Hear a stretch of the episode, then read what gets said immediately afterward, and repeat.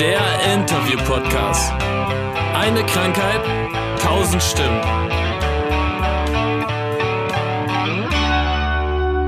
Moin, ihr Lieben, und herzlich willkommen zu FUMS, eine Krankheit, tausend Stimmen, der Interview-Podcast. Heute ist Marcel bei mir. Marcel ist auch schon eine Weile Mitglied und wird uns jetzt berichten, wie er das so erlebt hat damals mit der Diagnose. Moin, Marcel! Ja, schönen guten Tag. Hallöchen, Anne. Ich würde sagen, wir gehen gleich voll in die Eisen. Voll in die Materie. Voll, in, voll rein in die Materie und daher die Frage, ähm, wann war denn deine Diagnose? Die Frage kann ich dir ziemlich einfach beantworten. Die war genau am 29. September 2017 und ähm, ja, das Datum kann ich dir ohne Vorbereitung irgendwie nennen, weil es der Geburtstag meiner Mutter war. Und deswegen Oh ist das immer noch äh, präsent. Ja, genau, richtig. Ich habe an dem Geburtstag meiner Mutter quasi die Diagnose bekommen. Ja, und habe äh, die Geschichte dann auch erstmal still und heimlich für mich behalten. Ja, verständlich. Wie alt warst du damals? Wie alt war ich da? Mal, jetzt muss ich doch rechnen. Sechs Jahre zurück. Wie alt bin ich denn? Da war ich 25. Guck. Oh, Ja, Küken. genau. Und also du hast es für dich behalten. Aber wie war es denn für dich und wie waren denn die Ärzte so um dich rum drauf? Ich habe es ja nicht lange für mich behalten. Ich habe es einen Tag für mich behalten. Ach so, ach, sehr gut. Ja, einfach aus dem Grund, weil ich mir dachte, okay, also erstmal war ich natürlich platt. Ich habe es ähm, morgens quasi gesagt bekommen, beziehungsweise ähm, die Diagnose an sich noch nicht mal, aber ich konnte eins und eins halt zusammenzählen. Ne? Ich meine, ich glaube, jeder von uns hat es schon gemacht und hat schon mal gegoogelt. Und ähm, ich war damals im Krankenhaus und an dem Morgen hieß es halt, ähm, da wurden halt diese Parameter gesammelt. Und ähm, an dem Morgen hat der Arzt mir dann halt gezeigt, dass ich da so ein paar Schatten im Hirn habe so ein paar kleine äh, Wölkchen. Und äh, Lumbalpunktion ist halt schon gelaufen. Und äh, es ging halt im Endeffekt nur noch darum, das Ganze sicherzustellen. Also ich konnte dann eins und eins zusammenzählen, als er mir dann die, die Schatten im Hirn auf den MRT-Bildern gezeigt hat, war es für mich dann quasi klar, die brauchten, glaube ich, noch einen einzigen Parameter, haben irgendwo auf ein Ergebnis gewartet. Aber so, ähm, ich habe ihn dann halt gefragt und habe gesagt, es läuft doch darauf hinaus, dass ihr vermutet, dass ich MS habe, richtig? Hat er mich nur angeguckt und hat gesagt, ja, danach forschen wir quasi. Ja, da war es für mich quasi klar, ne? Hattest du Schatten im Kopf? Ich hatte Schatten im Kopf, ja. halt, ich habe diese Wolken da gesehen und für mich ist natürlich die Welt zusammengebrochen. Nur, ähm, ja, an dem Tag dachte ich mir dann auch, ja, komm, deine Familie kommt ja später. Ich lag ja damals im Krankenhaus. Wir hatten halt vor, gegenüberliegend in eine Pizzeria irgendwie dann halt eine Pizza zu essen und den Geburtstag zu, ja, feiern, sage ich jetzt einfach mal doof. Ich dachte mir dann halt so, okay, ich muss jetzt nicht den heutigen Tag irgendwie versauen und ich brauche nicht, dass sie mir jetzt alle heulend in den Armen liegen. Und ich wollte einfach einen schönen Geburtstag haben äh, und eine Pizza essen. Und deswegen habe ich mir gedacht, na gut, ist ja sowieso eine chronische Sache. Du hast das eh dein Leben lang, also den einen Tag kann man auch noch warten. Richtig. Auf den Tag kommt es dann nicht drauf an. Ich, ich hab's ja morgen auch noch, so quasi, ne? kann ich ja dann immer noch erzählen. Ja. Ist tatsächlich genauso. Die Ärzte damals cool oder eher so rumgedruckst und sowas? Wie gesagt, ich habe halt irgendwie, ich weiß nicht, ich denke mal, jeder macht's, ne? Diese Standardgeschichte, man googelt erstmal seine Symptome und irgendwie kann man ja dann doch damit schon mal was ausschließen oder in eine Richtung forschen. Und ich habe halt damals mit diesem Likor von der äh, Lumbalpunktion, diese Flüssigkeit habe ich gesehen und habe mich nur gefreut und habe gesagt, durchsichtig, also klar, ist doch erstmal gut, oder? Und da hat er auch erstmal nichts zugesagt. Ich habe irgendwie äh, am, am meisten Angst davor gehabt, dass ich diese Flüssigkeit sehe und die ist dann irgendwie, weiß ich nicht, äh, total trüb, gelb oder sonst was. Was auch immer das dann heißen mag, aber da hatte ich irgendwie am meisten Panik vor, weil ich dachte, okay, vielleicht hast du ja auch irgendwie einen Hirntumor und hast noch zwei Wochen zu leben. Ja. So Gedanken hat man ja, ne? So, 24 Stunden hieltest du es geheim. Nach diesen 24 Stunden hat sich dein Leben schlagartig geändert. Ja, dann habe ich natürlich die große Traurigkeit auslösen müssten mal. Ja, das müssen wir erst später drüber reden. Ich meine eher so für dich. Also hast du Für mich? Gesagt, ich höre sofort auf mit Alkohol und Nikotin und Natürlich. ich ernähre mich vegan und Ja, ich mache fünfmal die Woche auch, Sport. Auch siebenmal. Ui. Aber mindestens drei Stunden am Tag, Also oder? An, an dem Tag stand schon quasi für mich fest, ich muss einen Ironman machen. Mhm. Den habe ich bis heute nicht gemacht. Ach, schade. Ja, weil ich dann irgendwie doch gemerkt habe, man kann auch normal weiterleben. Damals so in der Situation hast du dir gedacht. Das war's. E e ehrlich, das war's? Ja, so ungefähr, wirklich, ja. Also der erste Gedanke war tatsächlich so. Krass. Und dann ist dieses, ich glaube, das haben alle, dieses, äh, warum ich, Ja. ne? aber die Frage hat sich dann auch ziemlich schnell erledigt, weil ich dann darüber nachgedacht habe und schon irgendwie, weiß ich nicht, so ein, zwei Stunden später dann dachte, ja, warum denn eigentlich ich nicht? Warum immer die anderen? Sehr weise. Ja, also irgendjemand muss es ja treffen, Ja. ne? Und dann kommen die weiteren Gedankenspiele so und wo man sich dann selbst irgendwie überlegt, ähm, dass es halt noch schlimmere Sachen gibt. Ja, damit habe ich mich dann auch irgendwie so ein bisschen getröstet und dachte, mein Gott, jetzt reiß dich aber mal zusammen, du bist nicht sterbenskrank und anderen geht's vielleicht schlecht. Ja gut, man muss, muss sich jetzt nicht mit anderen vergleichen, aber habe dann in der Situation gemacht und das hat mir tatsächlich irgendwie geholfen. Ne? Ich wollte gerade sagen, wenn es einem hilft. So, jetzt bist du Mitte 20 gewesen, fünf Jahre her. Wie sieht denn das bei dir so im Tagesplan aus mit Medikamenten? Ziemlich einfach, muss ich sagen. Also mein Horror wäre gewesen, die Option mit den Spritzen im Bauch. Ja? Also ich bin halt echt irgendwie so ein Kerl, aber bei Spritzen hört's bei mir auch. Also klar, wenn ich jetzt beim Arzt bin, ich muss eine Blutabnahme machen, dann bin ich natürlich immer der Coolste. Ich würde es niemals zugeben, dass ich Angst davor habe, ne? ist ja klar. Aber äh, ich muss glücklicherweise nur morgens und abends eine Kapsel schlucken. Das war's. Die Ähm, coole Kapsel. Die, diese, diese blauen Kapseln. Ja, aber, ja. Ja, genau. Die sind ja zum, zum, zum Eindämmen des Krankheitsverlaufs. Irgendwas gegen Symptome? Nicht wirklich. Ich habe es tatsächlich mit CBD-Öl probiert mal so. Ich dachte, okay, es könnte was bringen, aber also am Anfang habe ich drauf geschworen. Langfristig hat es irgendwie doch nichts gebracht, würde ich sagen. Hast du denn mittlerweile Einschränkungen, die dich im Alltag irgendwie beschränken oder wirklich einfach nur, ich habe einen Schub, ich krieg Cortison und ich gehe wieder? Tatsächlich seit Diagnosestellung äh, hatte ich gar nichts mehr. Uh, herzlichen Ja, Glückwunsch. Ja, vielen, vielen Dank. Beziehungsweise, ja, ich, ich merke, dass äh, Dinge teilweise anstrengender sind, aber dann nehme ich mich einfach raus und gönne mir einfach da meine Ruhe und meine Pausen. Ansonsten, ja, ich achte da irgendwie sehr auf mich, was das betrifft. Ich hatte zwischendurch auch schon mal irgendwie so Tage, wo ich irgendwie ein, zwei Tage dachte, okay, ist das jetzt ein Schub? Und ich wäre dann am liebsten hingerannt und hätte mir wieder äh, meine Dröhnung geben lassen, Cortison. Ich kenne das ja, hatte ich ja damals. Ich hatte halt mit äh, Doppelbildern zu tun. So ist das äh, übrigens im Nachgang dann äh, klar geworden auch. Also ich hatte mehrere Symptome, was sich im Nachhinein erst feststellen ließ, dass es wohl mit der Erkrankung zu tun hatte, schon Jahre vorher. Ich war damals im Thailand-Urlaub und habe da nach dem Tauchgang halt irgendwie so ein Boot doppelt gesehen. Und man kennt's ja äh, teilweise auch, wenn man das dann fokussiert, dann sieht man dann ein, ein Boot oder wie auch immer. Ne? Vielleicht kennt man das so. Ja, ich habe es dann einfach an dem Tag drauf geschoben, dass ich ja vielleicht zu wenig getrunken habe und ich war ja auch tauchen und das ist so anstrengend und die Hitze und ja, das hat, war aber im Nachgang wohl ein Symptom. Ne? Ins Krankenhaus kam ich dann, weil ich einfach ein ja, einen Schwindelanfall hatte und mich übergeben musste. Ne? Ich kam dann auch erst damals in dieses Stroke-Unit rein, wo die einen 24 Stunden überwachen, weil sie gedacht haben, ich hätte einen Schlaganfall. War dann irgendwie die erste ähm, Vermutung. Ja, dann hatte ich mit einer Spastik im Arm zu tun, wo sich der Arm immer so verkrampft hat und gekitzelt hat. Im Endeffekt habe ich alles wegbekommen mit dieser ja, Cortison-Stoßtherapie. Cool. Ambulanz halt und seitdem musste ich da zum Glück äh, bisher nicht mehr hin. Also wirken die kleinen blauen Pillen bei dir genau das, was sie sollen. Scheinbar, ja, genau. Never change a winning team. Richtig. Was wirkt, sollte man nicht absetzen. Genau.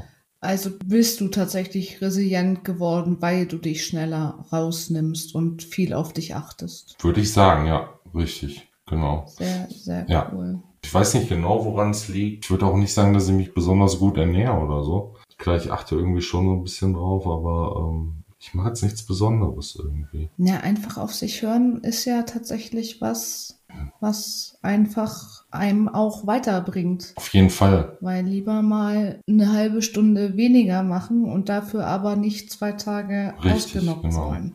Und ich glaube halt auch sehr viel, dass da ähm, ja einfach diese psychische Stabilität halt auch irgendwie eine Rolle spielt und dass man da Wege finden muss, irgendwie damit klarzukommen und äh, selbst einen Weg zu finden, wie man halt äh, einfach ja gedanklich und emotional damit umgeht. Mein Lieber, gehst du arbeiten? Und falls ja, Vollzeit, Ich äh, gehe Teilzeit? tatsächlich Vollzeit arbeiten und auch tatsächlich im Schichtdienst. Also das Schlimmste, was man sich aussuchen kann in unserer Das ist richtig. Eigentlich schon. Welt. Genau, richtig. Ja, ich muss sagen, ich komme damit zurecht. Ich äh, höre aber auch genau auf mich, ne? Oder beziehungsweise auf meinen Körper und würde es nicht mehr tun, wenn es nicht so wäre. Ne? Wenn ich da irgendwie Anzeichen merke, dass es nicht geht, würde ich sein lassen. Ich bin halt froh, dass, dass es geht, ne? Beziehungsweise klar, Schichtdienst ist jetzt nicht der Traum, aber äh, hat auch wieder Vor- und Nachteile. Ja, Richtig. von daher arbeite ich tatsächlich in Vollzeit und habe Früh-, Spät- und Nachtschicht. Ich wollte nur sagen, auch das ist möglich, ja. Genau. Und ich wünsche dir von Herzen, solange dir der Job Spaß macht, möge dir die MS nicht Ja, dazwischen vielen Dank.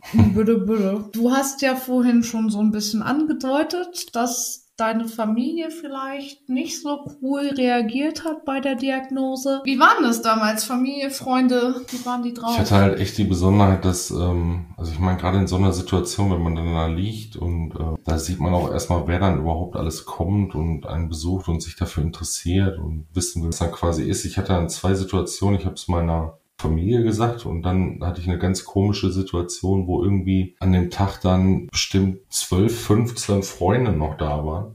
Und ich dann quasi wie in so einem großen Stuhlkreis da sitze und den allen erkläre, was ich hab. Ne? Ja, Verdammt. Richtig.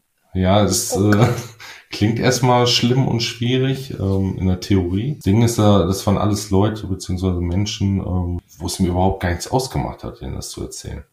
Das ist halt dieses Ding, gerade auch wenn, wenn jemand stirbt, den Toten interessiert's nicht, ne? nur die Angehörigen drumherum. Ja. Also ich selbst tue mir da auch gar nicht so leid. Mir tat's eher leid, dass ich denen das erzählen muss und die Leute dann damit umgehen lernen müssen. Das tat mir viel mehr leid, dass ich denen quasi die Wahrheit sagen muss und dann zusehen muss und beobachten muss, okay, wie wird jetzt damit umgegangen? Ja, man selbst hat's ja dann doch schon ein bisschen irgendwie anders als Ja, deswegen. Das ist, hört sich doof an. Ich hab's lieber selbst, als äh, dass ich zugucken müsste, dass, dass jemand anders, der mir lieb ist, das hat. Ja. Ich weiß nicht, ob man das versteht, aber, aber Also fände ich viel schlimmer.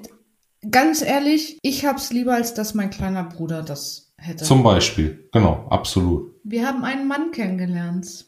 Anfang 30, jung, gut aussehend. Oh, danke. Bitte, bitte, bitte. ähm, unabhängig von deiner umliegenden Situation, würde dich die Diagnose MS daran hindern, Kinder zu bekommen? Ah, jetzt hasse mich. Schwierige Frage. ähm, daran hindern nicht, nein. Klares Nein. Einfach aus, aus dem Grund, man weiß nie, was passieren kann. Man, man kennt halt so persönliche Schicksalsschläge irgendwie im Umfeld oder hört davon. Es kann halt immer passieren. Es kann halt kein Grund sein, äh, keine Kinder zu kriegen. Ähm, von daher, ja, klar, natürlich macht man sich dann Gedanken darüber und äh, das ist auch wieder das Thema. Also man selbst traut sich zu, Hm. aber vielleicht hemmt es einen, weil man sich denkt, okay, ich möchte das Kind nicht sehen, wie es vielleicht unglücklich ist, wenn es dann den Papa sieht, der nicht mehr so kann, wie er will. Ja, aber Kinder lieben. Ich wollte sagen, denen ist es im Endeffekt auch egal. Sollte kein Grund sein, äh, dann zu sagen, nee, ich mach's nicht. Ne? Das ist auch, äh, weiß ich nicht, nicht unverantwortlich oder sonst was. Das ist ja auch die richtige Haltung. Ob man Kinder will oder nicht, ist egal, aber so eine Diagnose sollte da einfach nicht im Weg stehen. Nein. Du bist wenig eingeschränkt, du sagst, du hörst auf dich, aber man hat ja auch schon gehört, du gehst viel auf Konzerte und sowas. Das heißt, alle Hobbys, die du ausleben möchtest, kannst du jederzeit ausleben, wie du willst. Also ich für mich definitiv, ja, klar. Ich habe natürlich, wie gesagt, bei Diagnosestellung gedacht, okay, ich kann alles an, an die Wand nageln irgendwie, beziehungsweise muss alles Ja. aufgeben. Ich habe halt, weiß ich nicht, so ähm, gerade Hobbys, wo ich meine Arme und Beine brauche. Ne? Ich spiele halt äh, Gitarre, dafür brauche ich die Motorik. Das konnte ich auch eine Zeit lang tatsächlich nicht machen und habe gedacht, ich werde es äh, nie wieder machen, weil ich Mhm. diese Spastik im Arm hatte Ja. beziehungsweise habe es probiert und während ich dann gespielt habe, hat sich der Arm wieder verkrampft, wo ich dann immer Angst hatte und dachte, okay, gleich bleibt er so stehen und dann hat man diesen Arm oben so und wird den nie wieder lösen können. Kennt man ja, ne? Ähm, auf der anderen Seite, ja, ich gehe halt noch angeln und tauchen. Also widerspricht sich so ein bisschen in den Hobbys. Aber ähm, Beim einen bei- fängt man Fische, beim anderen sieht man Fische. ja, richtig, ich gucke mir gerne Fische an und ich fange gerne Fische. Na, siehst du. Ja.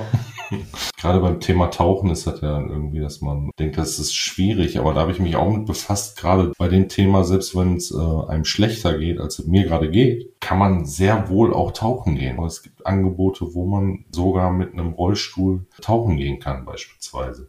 Richtig cool und faszinierend. Total. Vor allen Dingen gerade unter Wasser spürt man dann ja mal nicht eben die Last und da ist alles schwerelos und, und leicht. Und äh, ich kann mir vorstellen, dass es für den einen oder anderen äh, eine gute Option oder ähm, Idee wäre, vielleicht sich da mal dahin. Jetzt hast du ja vorhin beim Thema Resilienz, glaube ich, war es schon gesagt, jetzt erst recht. Ja, Und jetzt erst recht ist ja auch Fuck Your MS. auf jeden Fall. Wie bist denn du zu FUMS gekommen? Wirklich ganz stumpf durch Billy Talent. Ne? Also ich habe die, ähm, weiß ich nicht, schon damals, die, die kam gerade raus mit Devil in the Midnight Maze. Da war ich damals in ähm, Dortmund in der kleinen Westfalen, da haben die noch gespielt. Ich glaube, da hat ein. Ticket irgendwie 20 Euro gekostet. Aber schon da- Euro. Schon Euro, ja. Aber die kannte da irgendwie noch niemand so Mhm. wirklich. Ähm, und da habe ich die gesehen und habe einfach diese Energie gesehen. Und, und irgendwann kam das dann, ähm, da hatte ich die Diagnose noch nicht.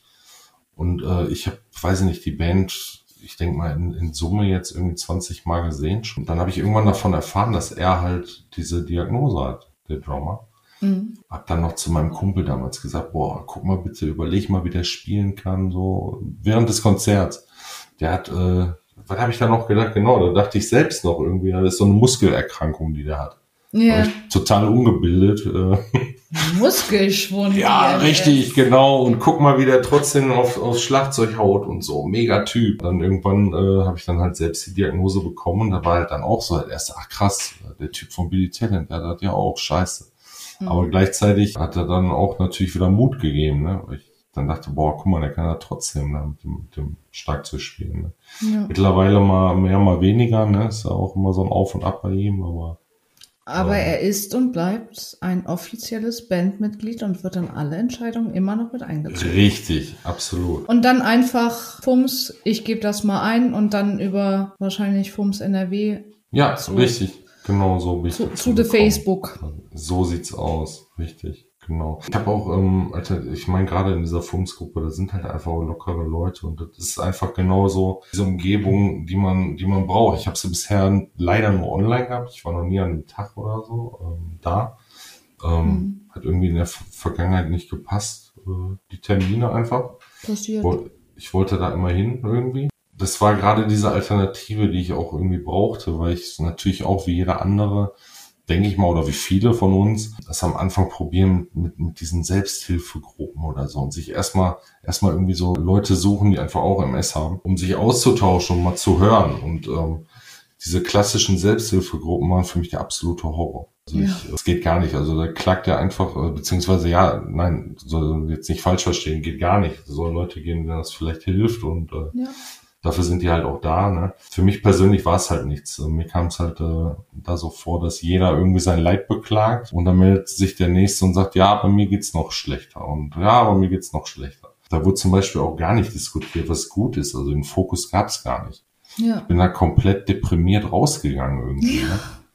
Kranker als man rein Boah, ja, ist. man wirklich, nach einer wirklich. Stunde wieder raus. Ich habe dann auch und dann hieß es ja nächste Woche wieder und so. Ich sage, ey, pass mal auf, wenn ich da noch dreimal hingehe, dann habe ich keinen Bock mehr. Ja, damit hast du mir ja quasi meine allerletzte Frage einfach mal so vorweggenommen. Oder möchtest du noch Ach, sagen, Mist. was FUMS für dich ist? Außer der, der coolere Ausheul-Zusammenschluss.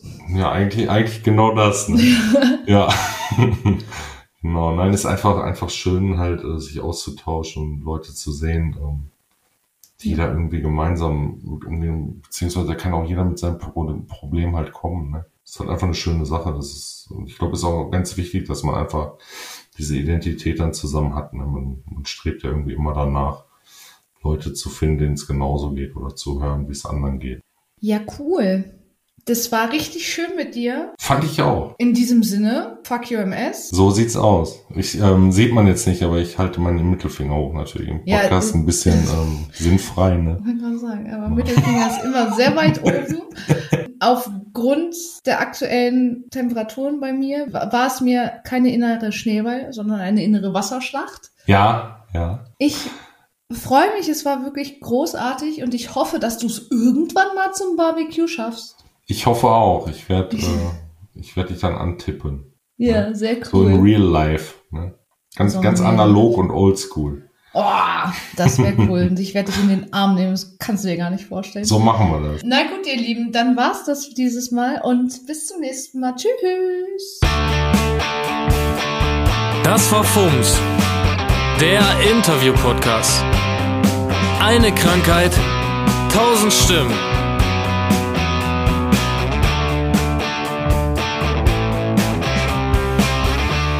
So, ihr Lieben, erstmal an euch vielen Dank, dass ihr bis hierhin ausgehalten habt. Und nun noch ein paar Credits, weil ich alleine krieg das nicht hin. Erstmal ganz, ganz, ganz, ganz großen Dank an Marcel Bromberek und Christian Fultner von der Band Vertical, die die musikalische Untermalung dieses Podcasts machen.